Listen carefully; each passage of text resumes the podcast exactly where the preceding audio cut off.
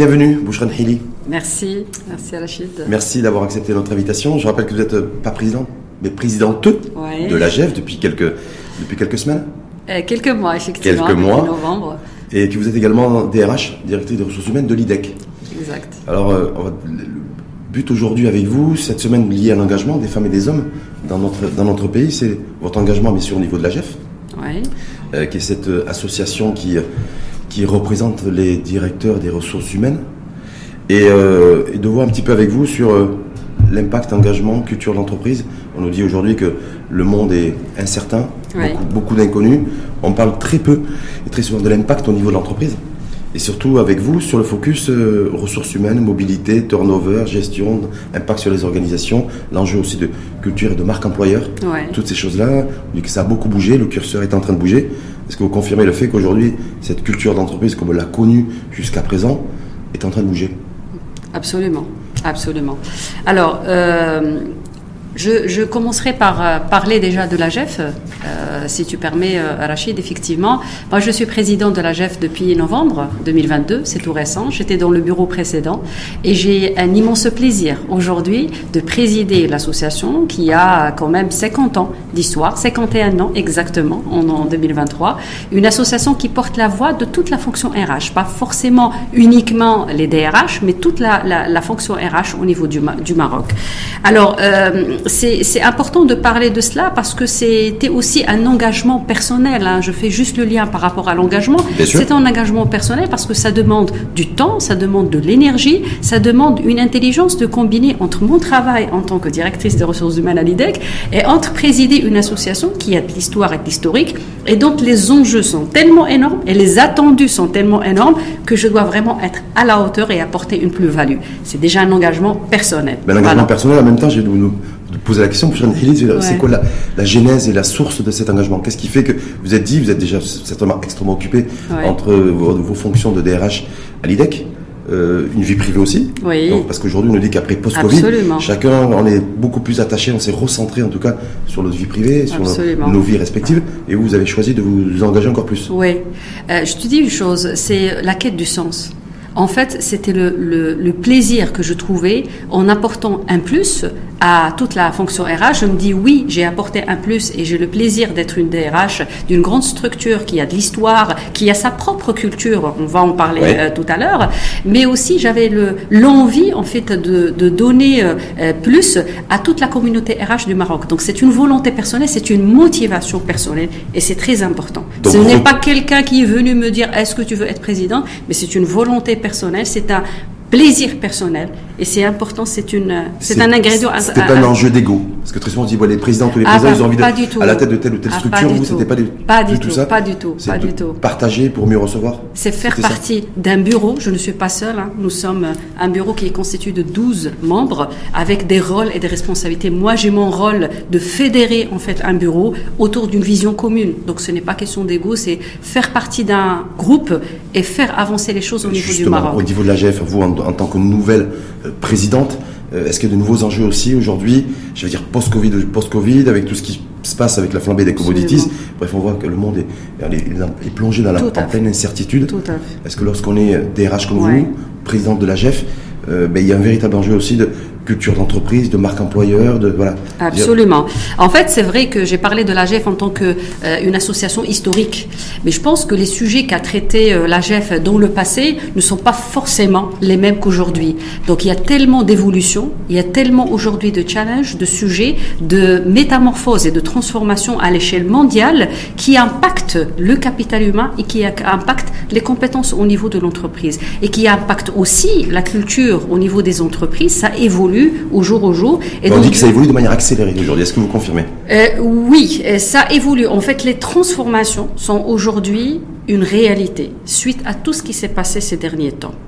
Moi, je pense que Covid n'a fait qu'accélérer cette transformation parce que depuis quelque temps, c'était même avant Covid, nous étions dans un monde qui était un monde de plus en plus incertain, un monde de plus en plus volatile, il y a un monde de plus en plus euh, euh, qui n'apporte pas une certaine stabilité dans les décisions. Je parle business, mais je mhm. parle aussi impact RH. Euh, gestion RH. Mhm. Gestion RH.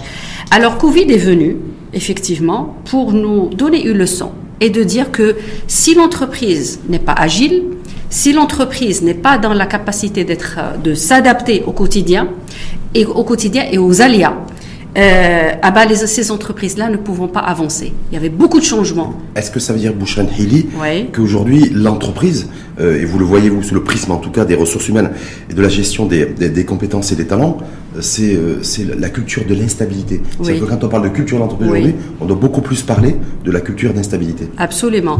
Aujourd'hui, tous les dirigeants, moi je suis convaincu d'une chose, moi la DRH en première, c'est que nous devons prendre aujourd'hui des décisions dans l'incertitude. Et nous ne pouvons pas prédire demain, nous ne pouvons pas faire des prévisions sur de long terme. Aujourd'hui, les décisions doivent, être prises rapidement et les prévisions se font à court terme. Hein. Ce ne sont plus des prévisions euh, à moyen et à court terme. Pourquoi? Parce que tout change et les évolutions sont tellement présentes qu'il faut une, une, adaptation et une agilité au quotidien. Mais ça veut dire que pour parce qu'on se dit, voilà, quand on, on a, pendant très longtemps, on a parlé de RSE. Aujourd'hui, euh, on en reparle avec une transformation aussi, des, critères environnementaux, de bonne gouvernance, ESG, et, et, sociétaux. Si aujourd'hui ça va aller, euh, parce que parfois il y a des voix critiques, mais ça c'est surtout du label, une espèce de marketing en fait. Euh, aujourd'hui, on dit que c'est plus possible aujourd'hui, la marque employeur, de reposer sur de vraies valeurs, une vraie culture d'entreprise, attractivité des, j'ai vu des compétences, réputation de l'entreprise, engagement des collaborateurs, et que ça, ça ne doit pas être justement fait peut être des vœux pieux, mais quelque chose, une réalité au quotidien. Absolument. En fait, ça rejoint euh, la culture de l'entreprise, qui est vraiment euh, un terme très complexe parce qu'il englobe beaucoup de choses. Hein. C'est très abstrait. Mhm. euh, il englobe les pratiques de l'entreprise. Il, il englobe déjà l'histoire et l'ADN de l'entreprise, et il englobe aussi les comportements et les pratiques euh, à l'intérieur et entre les collaborateurs, relations, managers, collègues, etc. En fait. Beaucoup d'interactivité. Et la culture d'entreprise euh, n'est pas figée. Hein. On ne peut pas dire que telle entreprise a telle culture. C'est un mixte. C'est un mixte. Une entreprise, par exemple, elle peut être une entreprise, euh, je vais dire, apprenante, une entreprise axée sur l'apprentissage et en même temps une entreprise qui est bienveillante. Donc il n'y a pas une étiquette qu'on pourrait donner à une entreprise, mais il y a une particularité donnée à cette, à cette culture. Alors cette culture-là, elle est très importante. Pourquoi? Et je fais le lien avec le capital humain.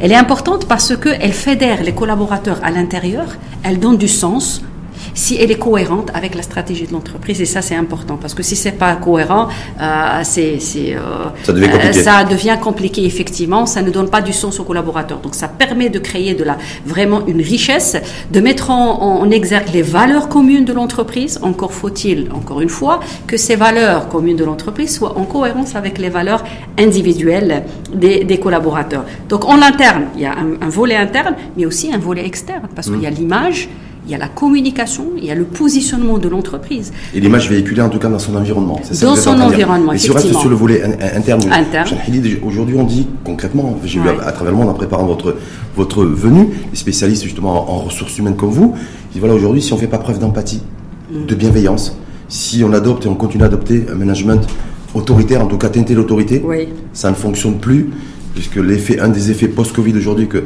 certaines sociétés n'avaient pas vu mm-hmm. ou appréhendé, euh, c'est que ben, le collaborateur aujourd'hui, euh, il faut s'adapter à lui et pas l'inverse. C'est plus, plus le, collaborateur qui doit s'adapter à l'entreprise. Exactement. Euh, depuis, depuis Covid, encore une fois, et je vais revenir sur, euh, sur cette crise qui a mis en exergue, comme j'ai dit, elle, a, elle nous a donné une leçon et nous a, il a mis en exergue beaucoup de, beaucoup de, de concepts euh, RH euh, qu'on communiquait dans le passé, mais ils n'avaient pas beaucoup d'impact sur, sur nous, les RH, et la, notre gestion au quotidien. Après Covid, nous avons tous été confrontés à une situation où effectivement euh, le collaborateur et les attentes des collaborateurs ont changé. Aujourd'hui, on parle beaucoup plus d'expérience collaborateur en interne. Mmh. L'expérience collaborateur, c'est aussi simple que cela. C'est ce que vit et ce que ressent le collaborateur, quel que soit le type de ce collaborateur. On commence d'un stagiaire, on peut parler d'un intérimaire, on peut parler d'un candidat pour un poste, on CDI, CDD, quelle que soit la nature de poste, et tout au long de la vie au sein de l'entreprise jusqu'à son départ à la retraite. Et moi, je suis convaincue qu'on pourrait même parler d'expérience collaborateur après le départ à la retraite. par un, encadrement individuel, Parce que l'expérience collaborateur, c'est quoi? C'est dire du stagiaire au, CDI qui est là, qui a une ancienneté de 10 ou 15 ans. Oui. voilà, concrètement, en fait, il faut, il faut être à ses côtés. Il faut savoir l'écouter, il faut savoir l'entendre, il faut établir un climat de confiance. C'est ça, en fait C'est plusieurs dispositifs euh, mis en place. En fait, c'est être à l'écoute de ce collaborateur, à l'écoute de cette personne-là, euh, pour vraiment le tirer vers une motivation, un bien-être et un sentiment de euh, vraiment de, de, de, bon vivre au niveau de l'entreprise. C'est de A, on commence par donner peut-être des exemples un peu plus concrets, c'est euh, être dans l'individualisation. C'est vrai que dans les entreprises, on met des process, même RH, on dit recrutement, euh, développement, etc., etc.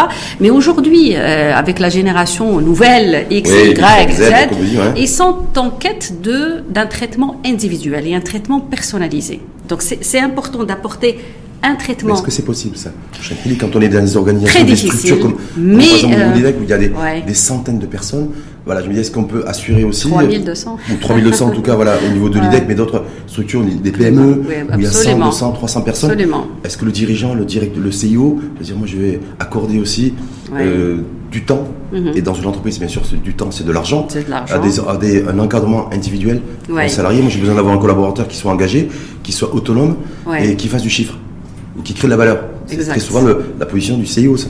Absolument. Et comment vous faites Mais de ça Le CEO, donc il y a le langage RH et le langage des CEO qui doivent combiner parce qu'un RH qui ne comprend pas la philosophie du business, c'est pas vraiment un, un vrai RH. C'est qu'un collaborateur qui est engagé, qui est vraiment qui est dans le sentiment de bien-être, il pourrait participer activement à l'atteinte de la performance de l'entreprise. Alors, est-ce que c'est facile? Est-ce que c'est chiffrable ça?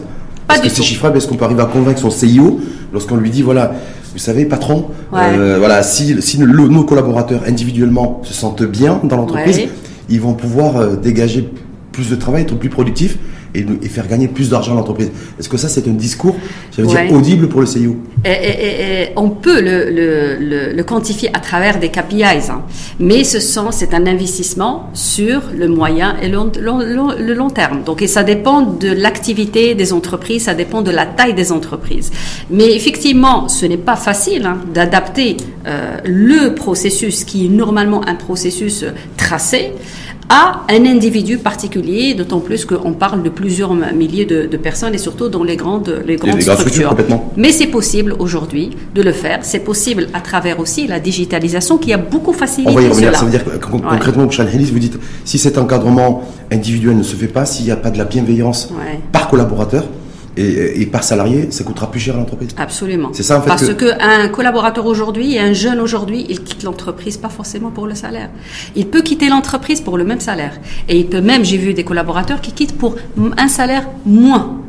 Mais ils partent dans des endroits où ils se sentent bien, où ils se sentent valorisés, où ils se sentent vraiment mis euh, dans un environnement qui soit vraiment cohérent avec leurs leur valeurs. Le, le déterminant, Bouchan aujourd'hui, c'est pour le, pour le collaborateur euh, pour la compétence, c'est le cadre de vie au sein même de l'entreprise.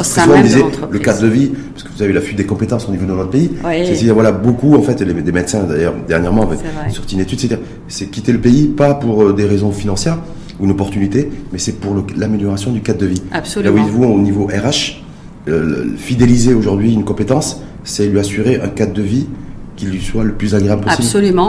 Une relation managériale qui soit saine, qui soit constructive, parce que la première cause de démission des, euh, des collaborateurs, c'est la relation avec le manager. Est-ce que ça veut dire, Bouchal Hili, de manière très directe, que le manager aujourd'hui, quand je dis le, c'est là, hein, c'est ah les, deux, les, deux combinés bien entendu, c'est euh, s'il n'y a pas une bonne relation, une vraie symbiose entre le manager et les collaborateurs, les collaborateurs aujourd'hui ne sont plus résilients Ne sont plus résilients ou peuvent ne pas être motivés. C'est vrai que le manager ou euh, la, personne qui, qui, qui, gère, elle est dans la difficulté parce que une personne peut gérer plusieurs euh, dizaines, voire centaines de personnes. Et il faut que ce manager soit dans un management adaptatif. Mmh. Il faut qu'il s'adapte à tout type de collaborateurs pour qu'il puisse vraiment euh, donner un plus pour, euh, pour, euh, pour les équipes. Et ça, ce n'est pas toujours évident. Et mais voilà, je me dis comment trouver la bonne proximité aussi, c'est-à-dire la, la bonne distance plutôt, mm. entre c'est-à-dire le, manager qui doit, qui doit asseoir aussi, pas forcément une autorité, mais en tout cas c'est hiérarchiser les relations, donc euh, suffisamment proche du collaborateur, Mhm. mais en même temps suffisamment distant pour euh, aussi le, pour des rappels à l'ordre. Absolument. Donc ce dosage, à mon avis, ne doit pas être simple. Moi, je parle surtout de manager coach. Moi, je suis convaincue de manager coach qui est là pour vraiment booster les énergies, qui est là pour donner le, le- le cap, pour donner le sens et laisser la liberté au- au- à l'équipe de faire avancer les sujets. Et tout ça, que ça a quoi comme impact sur l'organisation des. On nous dit qu'aujourd'hui, euh, des transformations, parce qu'on parle souvent de transformation digitale, on va en parler Oui, d'ailleurs, oui. mais qu'il y a transformation comportementale Exact. des ressources humaines, Exact. donc ceux qui gèrent les ressources humaines comme vous, mais en même temps, ben, l'humain, parce que vous gérez l'humain Oui, au quotidien. Et euh, donc, il y a des nouvelles organisations qui doivent être trouvées. On dit que voilà, pour assurer la mobilité et pour fidéliser, il faut aussi que l'entreprise accepte Exact. des freelanceurs, des, Mm. des personnes aussi qui peuvent travailler de chez eux, qui peuvent faire des livrables aussi, Mm-hmm. Oui. Mm-hmm. et qu'il faut faire cohabiter avec des gens qui sont eux salariés et permanents, et c'est pas toujours simple. C'est pas simple, hein. c'est un changement de mindset, effectivement, de la fonction RH, mais pas que, hein, des dirigeants, des managers aussi, parce que c'est un tout. Euh, une fois les, les, les RH sont convaincus d'une pratique, encore faut-il l'adapter à l'entreprise et encore faut-il convaincre les, les, les, les dirigeants et les collègues qui gèrent des activités. Et effectivement, donc il n'y a pas que la personnalisation la- la- de, de- des offres pour les collaborateurs, on parle du process recrutement, on parle de la gestion de talent qui est, qui est très important parce qu'on est dans l'individualisation, on est dans la valorisation au quotidien, mais c'est vrai qu'il y a une autre dimension qui est liée à la digitalisation. Hum.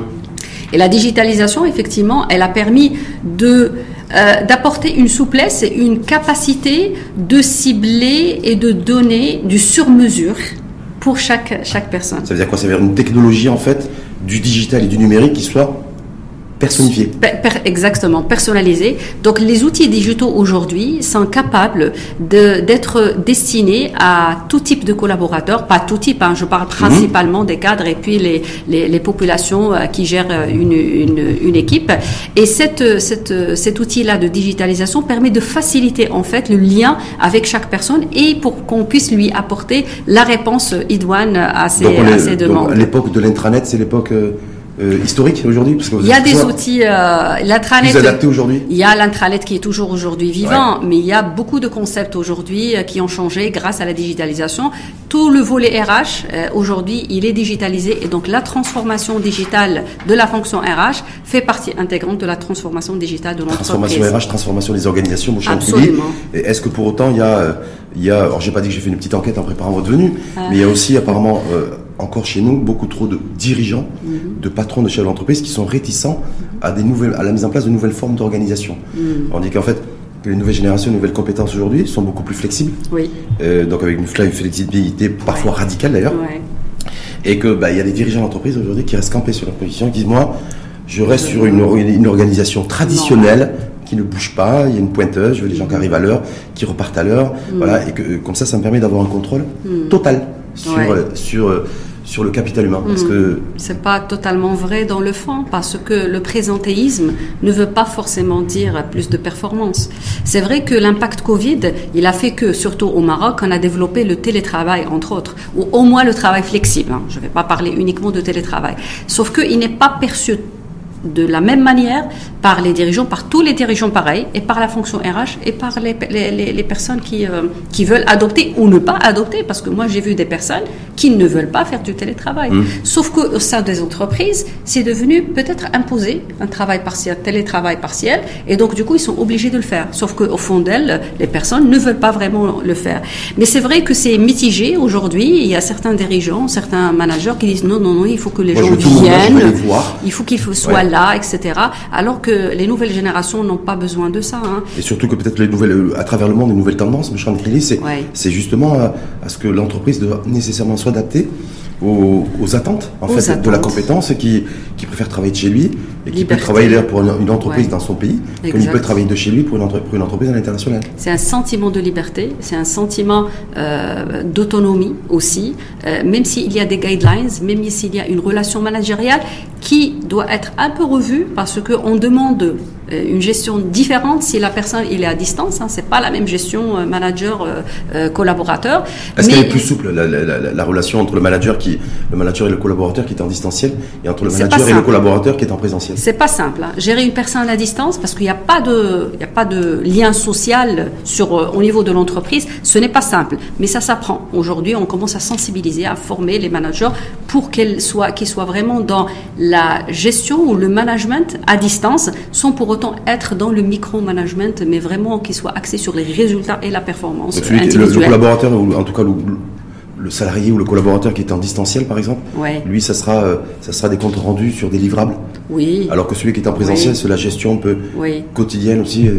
Moi, je dis, euh, parce que nous avons fait une, une enquête et une étude interne au sein de l'entreprise pour étudier la faisabilité d'adopter le télétravail d'une manière durable, un télétravail partiel. Il y avait plusieurs dimensions. Il y avait une dimension technique opérationnelle, genre, est-ce que la personne elle a les outils nécessaires pour travailler à distance téléphone, PC portable, VPN si elle a besoin d'outils, de, de, et ainsi de suite. Il y avait aussi un, une dimension euh, en fait euh, sécurité de la personne. Est-ce que si jamais euh, il a un accident chez lui, est-ce qu'on considère qui est responsable, travail, qui est mmh. responsable, responsabilité de l'employeur, etc. Et il y avait une autre dimension liée à, à l'aspect contractualisation. Ça veut dire est-ce qu'il fallait modifier le contrat de travail, il fallait mettre en place une charte de télétravail, il fallait signer un avenant avec avec le collaborateur pour accepter bon, les droits et les obligations de chacun. Mais vous savez qu'il y avait un aspect très très important. C'était est-ce que l'entreprise était prête à adopter le télétravail, mais sur le plan mindset? Est-ce que les managers sont prêts? Est-ce que les collaborateurs sont prêts? Et c'est là, tous les aspects techniques étaient faciles à mettre en place des actions pour arriver à la, à la, au résultat. Mais là où il a fallu mettre du temps, c'était modifier petit à petit le mindset des managers et accepter le fait de vérifier, en fait, le, avoir le lien avec les collaborateurs basé sur la, la, la performance et sur des, des, des, des, livrables, KPIs, etc. Mais aussi les collaborateurs pour qu'ils soient euh, responsables et pour qu'ils soient vraiment autonomes en fait. Autonomes, mais vraiment dans l'aspect responsabilité. C'est pas, c'est pas. Est-ce que ça veut dire que derrière les mots en fait, c'est la flexibilité, euh, travailler, en, travailler en distanciel?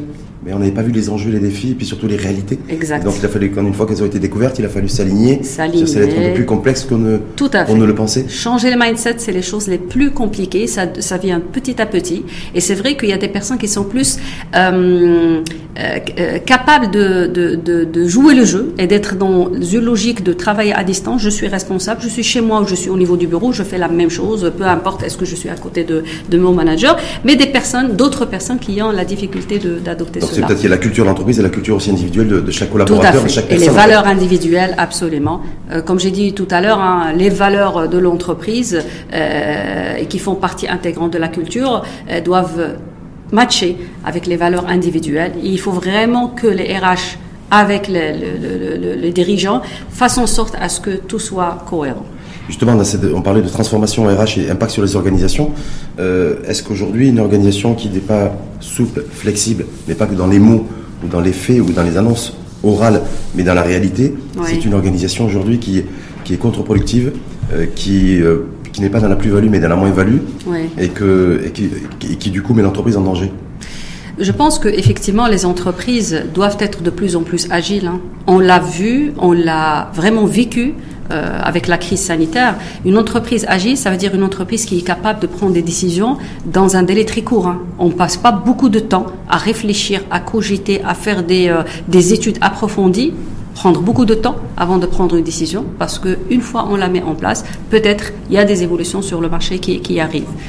ça c'est intéressant, M. comme vous dites ça, parce qu'on dit que les, les, nouvelles tendances aujourd'hui, parce que très souvent ce qui se passe chez nous, c'est produit aux États-Unis il y a 6-7 mois, donc il y a toujours un effet différé en termes d'impact voilà, c'est dans la prise de décision, si les collaborateurs ne sont pas associés à la prise de décision, euh, ça devient compliqué parce qu'il n'y a plus d'adhésion, il y a moins d'engagement et il y a plus de, il y a plus de démission. Yes, ouais, exactement. Mais comment faire nous? Est-ce que nous on a la tendance aujourd'hui, vous avec votre retour d'expérience également, est-ce que vous pensez que culturellement nos dirigeants globalement mhm. euh, sont en capacité de se dire voilà je vais poser deux oreilles attentives mhm. et associer les, les collaborateurs et, et mes salariés, mhm. mon équipe?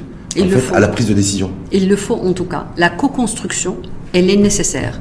Moi, je dis, euh, c'est pas contradictoire avec ce que tu viens de dire, parce qu'effectivement, on peut prendre une décision dans un délai raisonnable et on peut en même temps associer les collaborateurs qui, aujourd'hui, s'ils ne sont pas associés à la décision d'une manière ou d'une autre, ne se sont pas engagés. Et donc, ils disent que c'est la décision de la direction. Et donc, si elle ne me parle pas, je ne suis pas totalement dedans. donc, il y, avait, un véritable enjeu aussi, parce qu'on dit que là. Tout à fait. Et ça, l'enjeu, c'est quoi? Est-ce que c'est pas le, aussi le climat de confiance? J'avais euh, reçu dernièrement un CEO d'un cabinet de recrutement, euh, Michael Page, je ne sais pas si uh ce cabinet de recrutement, qui disait aujourd'hui une entreprise, un dirigeant euh, qui faillit un engagement mm. auprès de ses collaborateurs, mm. il faut qu'il sache que le départ de son collaborateur n'est qu'une question de temps. Mm-hmm. Est-ce que ça mm-hmm. vous confirmez aujourd'hui? Oui. On dit voilà, il y avait, il y avait rareté des compétences aussi, mm. oblige aujourd'hui, mm-hmm. rareté aussi de personnes et de collaborateurs engagé, mhm. extrêmement engagé, mhm. ce qui fait que voilà, quand on est, si on n'est pas, si on ne dit pas ce qu'on fait, ce qu'on a annoncé aux collaborateurs, c'est déjà un départ qui est programmé. Exact. Moi, je dis le mot clé, c'est donner du sens aux collaborateurs. Et donc, lorsqu'on donne du sens, par la suite, on construit des choses. Il faut que le collaborateur se voit. Il faut que euh, l'employé ou le collaborateur se voit dans toutes les décisions de l'entreprise et qu'il soit impliqué d'une manière ou d'une autre. Il faut qu'il, que ça soit cohérent, qu'il faut que ça soit, euh, que ça parle avec ses ambitions euh, et, à lui. Et effectivement, aujourd'hui, on voit des collaborateurs quitter des entreprises carrément parce que ça ne les parle pas. Parle pas ou par une parole du manager ou de l'engagement de l'entreprise au niveau de son management n'a pas été n'a pas été tenu. On dit que ça c'est peut-être l'effet Covid avec un développement des sensibilités. Oui. Voilà, si on m'a on m'avait dit que, on m'avait annoncé que, puis je vois rien. Et je ne trouve pas ça. Et il y avait il y a une dimension très importante que tu as citée au départ, c'est la RSE. Et effectivement, on voit là de plus en plus de jeunes rejoindre des entreprises parce que il y a euh, une, un engagement dans, dans vraiment le, le monde associatif, euh, le, le, le, le, changement euh, le changement de la mise en place d'actions euh, ayant un impact sur l'environnement, sur l'écosystème d'une manière générale. Et ça, les, jeunes surtout sont devenus de plus en plus euh, attentifs à, cela. Hein. Est-ce que, le, est-ce que le dirigeant, lui, est beaucoup plus attentif à cela? Oui. Parce qu'il est prouvé aussi, je veux dire mathématiquement, scientifiquement, économiquement parlant, mhm. qu'une entreprise qui est en croissance, si elle veut que sa croissance perdure s'inscrit dans le temps, il faut qu'elle ait un impact sur l'environnement. Exact. Ça, c'est des benchmarks qui ont été faits à travers le monde. Est-ce que nous, s'il y a un vrai, un vrai défi ici, aujourd'hui, se dire voilà, entreprise, je ne vais pas faire semblant ou faire mine parce que c'est à, parce que c'est à la mode ou ça fait bien de mener voilà des actions avec un impact social dans tel ou tel contrée rurale ou pas d'ailleurs, mhm, mhm. Euh, mais qu'en fait il faut que ce soit une vraie philosophie d'entreprise. Exactement. Ce n'est pas de la publicité parce que si on n'est pas si on n'est pas crédible dans ce qu'on fait, les gens finissent par euh, savoir que c'était juste un petit peu de excuse-moi le terme, c'est du maquillage en quelque sorte. Les gens voient est-ce qu'il y a vraiment une crédibilité dans ce qu'on fait.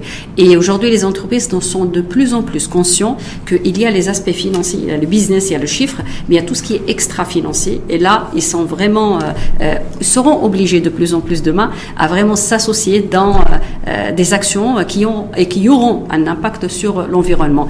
Et heureusement que les collaborateurs aujourd'hui et de demain vont être beaucoup plus sensibles, sensibles à, à Moi, je vois passer quelques candidats, des personnes qui m'écrivent sur les réseaux sociaux et qui sont intéressés par l'association euh, euh, je donne l'exemple Aquassistance Maroc, qui attire de plus en plus des personnes qui sont intéressées par des, ces actions-là parce que c'est au profit plus que de par personnes. Le métier de l'entreprise, plus parce qu'ils voient que l'entreprise elle est engagée, parce qu'ils voient que, euh, par exemple, la Fondation LIDEC elle fait des actions avec des associations qui agissent sur l'environnement. Ils sont, ils posent des questions à, à l'entretien. Ils disent je préfère venir à cette entreprise parce que elle pense à l'environnement, elle parle à son, elle pense à son écosystème et donc automatiquement, moi, en tant que collaborateur, je me sens rassuré. Ça veut dire l'entreprise pense à moi aussi. Avant de passer au, dernier axe sur le, parce que je rappelle, vous l'avez rappelé d'ailleurs depuis novembre dernier, en 2022, vous êtes président de de la GEF, mais avant de venir là-dessus, juste sur l'enjeu de transformation des nouvelles organisations 2023-2024, parce qu'on dit que ce changement, il va être là, il va être dynamique, il va être rapide, il va être, il va être, euh, il va s'inscrire en tout cas dans la durée, mhm. avec cette notion d'adaptabilité, toujours à ce qui se passe un peu dans nos, les interactions avec nos environnements respectifs. Mhm mais qu'il faut plus de diversité, plus d'égalité, plus d'inclusion. Oui. Alors, euh, on nous dit parfois que malheureusement, nos entreprises à nous, notre capital humain, mhm. euh, il n'y a pas suffisamment de diversité culturelle. Mhm. Mhm. Et que là, c'est un véritable enjeu aussi pour l'entreprise. Le, plus que le sentiment aussi en matière d'égalité et d'équité, et plus d'inclusion. Exact. Est-ce que vous confirmez ça? Je suis entièrement d'accord. La diversité aujourd'hui, c'est un enjeu RH par excellence. Lorsque je parle de la diversité, c'est dans son sens large. Mmh. Diversité genre déjà, parce mmh. qu'on a un taux malheureusement d'employabilité des femmes qui est très très bas au Maroc et il ne cesse de régresser année par année. On est à 18 et quelques 19% aujourd'hui. C'est inconcevable. Et aujourd'hui, c'est pas parler de la diversité genre pour le plaisir, mais parler de la diversité genre parce que avoir une équité, une égalité plutôt de chance au sein de l'entreprise permet d'avoir immédiatement euh, l'effet sur la, la, la performance sur la profitabilité, la profitabilité euh, sur les relations, sur la manière de gérer, etc. Donc il y a la diversité aussi effectivement culturelle, la diversité euh, euh, handicap aussi, l'intégration mmh, de mmh. personnes qui sont en difficulté physique ou morale, la, la, diversité pour intégrer des personnes de différents milieux sociaux, économiques et socio-professionnels. On a du mal au Maroc à intégrer comme ça, ou en tout cas être suffisamment attractif pour intégrer des compétences des collaboratrices et des collaborateurs qui ont un autre logiciel culturel et qui peuvent, euh, voilà, parce qu'ils sont pas forcément solubles dans l'entreprise. Et que ça perdure encore en 2023, c'est assez, c'est assez dingue. Il y a certaines entreprises qui sont dedans parfaitement, mais surtout c'est les multinationales, les grandes structures qui axent les, les, leurs efforts sur la diversité, mais principalement euh, la diversité genre. Mais c'est vrai que ça commence à, c'est pas, ce n'est pas simple, hein, ça mhm. commence à bouger. Et tu sais que dans le recrutement, on dit qu'on recrute des personnes souvent qui nous ressemblent. Donc ça dépend euh, des, des On dit que c'est réconfortant quand ça C'est confortable, je me souviens avec la personne.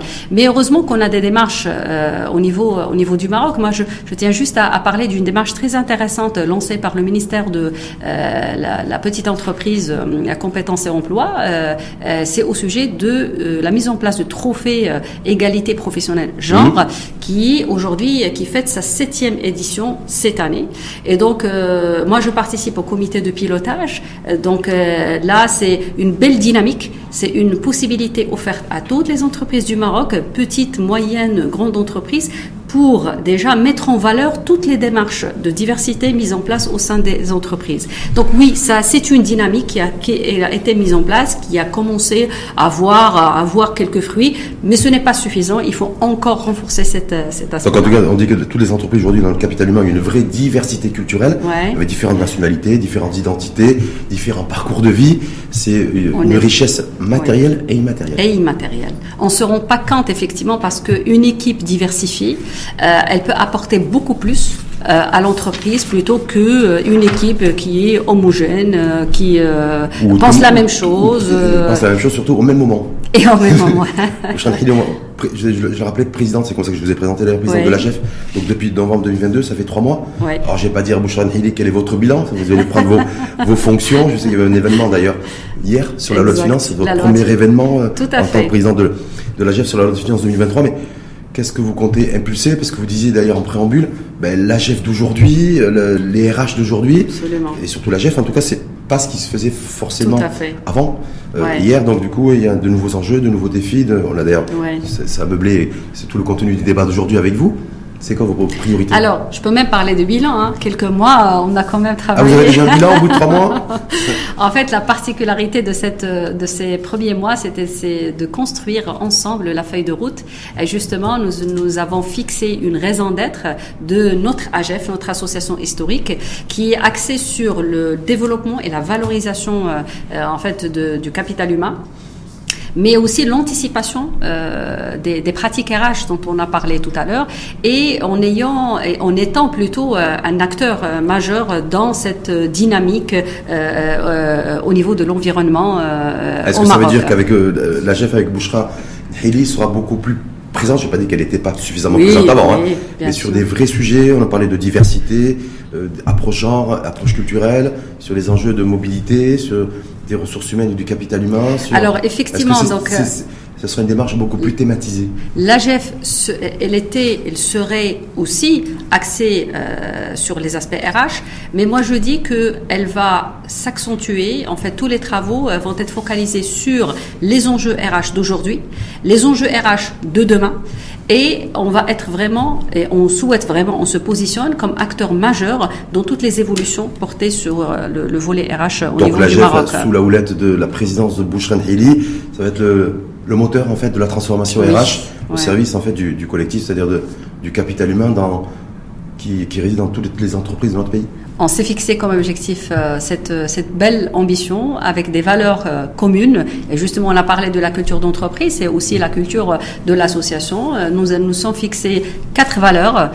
L'excellence dans ce qu'on fait, l'innovation dans nos pratiques et dans la manière de, de, travailler et dans tout ce qu'on dans les recherches qu'on réalise, la solidarité entre nous, entre les adhérents, les passe-présidents, euh, euh, les amis, les partenaires, et puis la passion. Parce que nous ne pouvons pas réaliser tout ça sans pour autant qu'on soit passionné. Est-ce que vous avez volontairement ou involontairement oublié engagement? C'est dedans. Moi je dis, si on est passionné, si on est passionné, on va être solidaire. Et si on est solidaire, tout le reste vient. C'est l'innovation, c'est l'excellence, tout, tout va venir. Et on est des personnes engagées euh, pour vraiment apporter un changement. Bien entendu, cette euh, feuille de route, elle est axée sur euh, des axes stratégiques et chaque axe stratégique, il, a, il est décliné en action avec des deadlines responsables, etc. Et hier, justement, il y avait le premier événement. De, sur la loi de, finances. Absolument, sur la loi de finances. Et on a profité, j'ai profité pour partager avec les invités la feuille de route de la GEF à 2025. En tout cas, merci d'avoir pris de votre temps aujourd'hui pour partager votre, votre retour d'expérience, votre avis et point de vue analytique aussi sur les véritables enjeux de transformation ressources humaines et cette transformation au niveau des organisations de travail, euh, selon aussi aujourd'hui une espèce de rééquilibrage. Il faut, c'est plus l'entreprise qui impose a priori aux collaborateurs le cadre de travail, c'est aussi un rapport beaucoup plus équilibré, beaucoup plus intelligent et le tout dans un climat de confiance. Absolument. Merci à vous en tout cas. Merci. Bouchra Eli, je rappelle, euh, président de la GEF qui a fêté son 50e anniversaire en 2022. Exact. Voilà, donc c'est 51 ans. Oui. Voilà, et, que vous présidez depuis novembre 2022. Absolument. Et je rappelle également que vous êtes DRH, directeur de ressources humaines de l'IDEC. Merci à vous. Merci. À très bientôt et puis bonne chance pour la suite.